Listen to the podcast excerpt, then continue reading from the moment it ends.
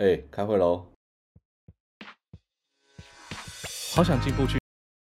哈喽，大家好，欢迎来到这礼拜的萌萌站起来之 Teddy 快回来，我是你独守空闺的主持人铁屋。哇，现在是保持着一个喉咙炸裂的状态，在这边录音。就我觉得家里有小朋友真的是一件很可怕的事情啊！就我现在还在加拿大嘛，然后。就这边大概有七个大人，结果全部都被我的小侄子传染感冒。我的老天爷，真的是很可怕的一件事，好不好？所以真的是打从心底的佩服 家里有小朋友的那那个各位爸爸妈妈，对，非常非常的辛苦，真的是很厉害。好，然后。哎，突然想到不知道讲什么啊，所以所以这这一集好不好？想办法把它浓缩一点哦，不要让大家听这么痛苦的声音听很久啊。原本打早上这礼拜就要回 LA 了啦。那上一班我们其实去看了水手，就大家知道我是一个棒球迷嘛，就去看了一下西雅图水手。哎，真的是非常喜欢西雅图这个城市，真的是很不错。如果是没下雨的情况下，然后这几天又在看。台湾现在非常非常红的一个动画，你要叫它动画吗？它也不是动画，好不好？它是一个纪录片，叫做《山道猴子的一生》。哇，我真的看完之后久久不能自己。虽然我没有在怎么改车啊，我也没有在骑摩托啊，我有我我有重机驾照啦。然后可是就我一直对改车，因为我知道那是一个很大钱坑，所以就没有没有跳进去改车这一个圈子。可是。我觉得重点不是改不改车，而是这三道猴子这一个影片实在是太真实了，你知道吗？里面那个人物内心的想法，还有这一切，就是那种很嘴啊，或者是很白目啊，很自以为是啊，然后最后 PTSD 啊这种东西，你就觉得哇，每个人小时候都有。当这种三道猴子的冲动，你知道吗？不一定是指车子，但是你你真的会有一种哇！我小时候也是很想装逼的，就是比如说去买车装懂啊，或者是被朋友呛之后死要面子拉不下来啊，就到现在还是有很多这种人，你知道吗？身边还是有很多这种人，就看着这些，就觉得自己心里面好像有时候也会有这个。三道猴子跑出来，就哇，真的是看了真的毛骨悚然。然后同时，当然也是有很多现在身边的朋友，还是有类似这种镜头的，你知道吗？不是身边的朋友啊，就是一路走来就活到现在，真的是也看了很多人，真的是会有这种镜头。虽然说他们不可能现在不在我身边，可是对吧？就真的是非常非常写实的一部。影片，对，如果你还不知道我在讲什么的话，麻烦去 YouTube 找一下《三道猴子》。真的，最近台湾大概已经洗版洗了四五天有了吧？真的是太真实，里面每一个对话都太真实。就你看完会觉得说：“天哪！我们台剧的这些编辑、编剧到底为什么每次会写出那么尴尬的台词？”然后《三道猴子一生》里面的台词。真的是有多接地气就有多接地气，真的是好像就是会出现在你我身边每一个人的那个台词。当然有一些很浮夸啦，可是好不好？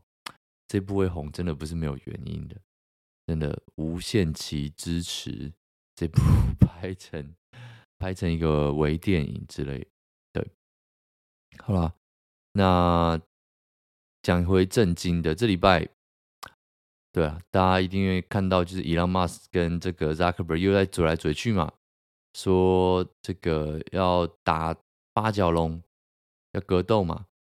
然后伊隆马斯说要去扎克伯后院练习，扎克伯说我不要，扎克伯就说，哎，我这个你就在外面说了，就伊隆马斯根本就不是认真的，如果他是认真的话，他会有方法找到我，要不然呢，我觉得是时候我们要 move on 了，就是不要再讲这个话题了，因为。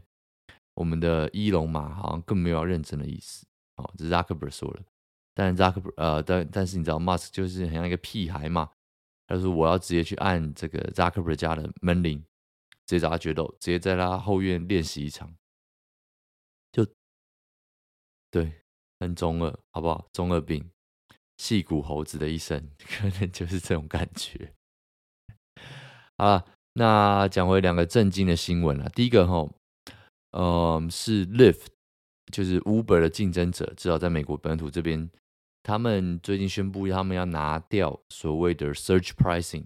我不知道这个台湾怎么翻呢？就是尖峰时刻，比如说你打 Uber，它会有多收一个，有点像是我不知道这个到底怎么解释，就是有点像尖峰费这种感觉。就是现在车太少了，要大家人太多了，那就会多加一些一些这个费用。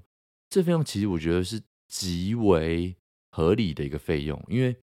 他就是要靠收这个费用来达到供需平衡嘛。如果你各位有上过一点点这个经济学的话，对不对？他就是要靠这个价钱来达到供需平衡。你这个费，这个加成的费用一加上去，哦，会吸引更多更多的司机出来开车，那会让更更多更多的人，会让一部分的人。会觉得说啊，我先不要打，或者我晚一点再打，对不对？那就可以找到这个供需平衡嘛。经济学家最喜最爱说的东西就是 equilibrium，对不对？就是找到那个供需平衡的点。那这个东西就是在平衡这件事情。那为什么你说 lift？哎，这东西既然这么棒，这么好用，Lyft 为什么要拿掉它？第一个，身为一个消费者，身为一个搭车的人。当然是很讨厌这东西啊，就是要多付钱，真的很烦，你知道吗？那但是为什么他可以拿掉？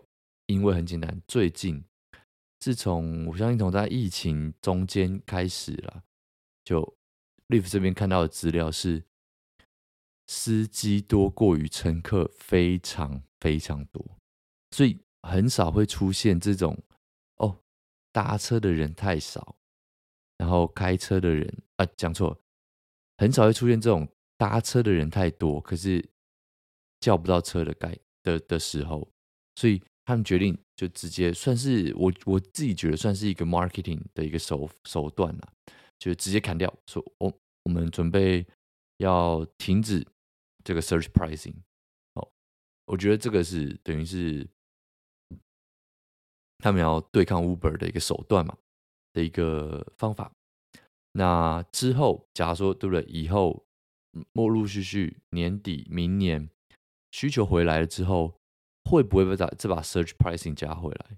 我真的觉得超有可能，因为要不然供需就不平衡了嘛，或者是他可能用一些别的名目把它加回来，我觉得都是有可能。不过这个就告诉大家，现在真的是你知道吗？疫情之后，很多人被 lay off，有没有？像最近就前阵子。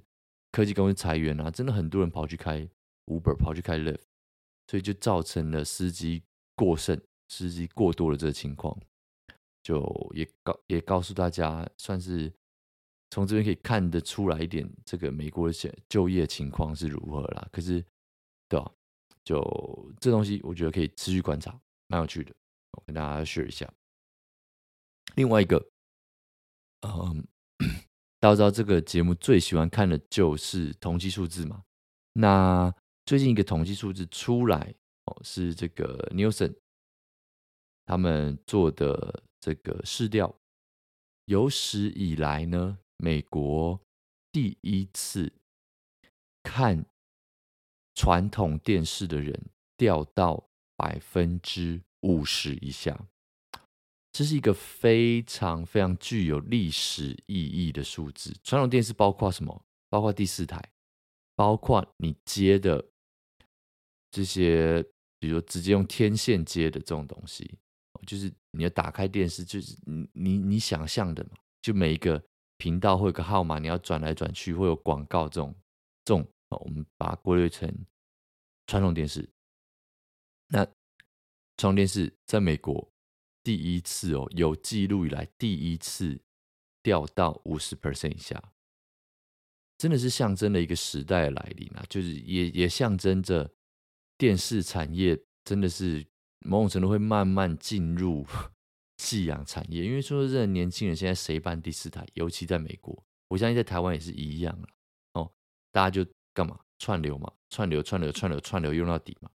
所以这个数字在美国这边了哈，它现在传统电视掉到四十九点六 percent，第一次低于五十趴哦，就是你知道非常非常多人在退订这第四台的服务。那三十八点七趴在干嘛？在用串流服务。那里面呢，这三十八点七趴，他他们也的确做了呃调查，看哪一些平台是大家最爱用的。啊，这个里面哦，第一名 YouTube 九点二，再来 Netflix 八点五 percent，接下来其他的哩哩扣扣有的没的五点一 percent，那再来是 Hulu 三点六。哦，Prime Video 就是 Amazon 的 Prime Video 三点四 percent，然后 Disney Plus 两两 percent，HBO Max 现在叫 Max 一点四 percent，然后其他哩哩扣扣啊，什么 Tubi 啊、Hancock 啊、Paramount Plus 啊，有人没的，就大概都一点多这样。所以这个兵家必争的这个串流时代，哦，真的是大家会觉得说啊，这个 Netflix 好像一直在一直在找。一直在逼大家不要再 share password，一直在打击这个东西，是不是已经遇到一个瓶颈？但我觉得真的还没，好不好？这市场打开电视的所有人里面，还有四十九趴，还在看传统电视，所以这个饼真的是超大，奇大无比。那另外一方面呢，讲到这个，Disney Plus 最近也是宣布。他们要开始效法 Netflix，要去抓这个密密码共享这件事情，password sharing，对不对？所以以后好不好？你那个三叔的小侄子就不能再用你的账号进去偷看这个多利在哪里，对不对？就迪士尼也要学 Netflix 来抓这些共享账号，所以各家我相信各家以后一定都会开始。全力在抓这个事情，因为以前那个美好的一起 share password 就是 share love 的时代，真的已经过去了。大家都在焦头烂额的找到接下来盈利的方向，好不好？这个是非常非常确定可以看到的未来的方向。好了，那这礼拜就这样子，我知道。时间有点短，可是真的喉喉咙要撑不住了。下礼拜再补大家回来，好不好？OK。那如果喜欢的话，记得到 Apple Park 刷到 Apple Park 开始刷个五星留个言，Spotify 也可以追踪我们。那 Instagram 也可以找到我们留言聊天打屁，无问题都可以。那这期就这样喽，下期见，拜拜。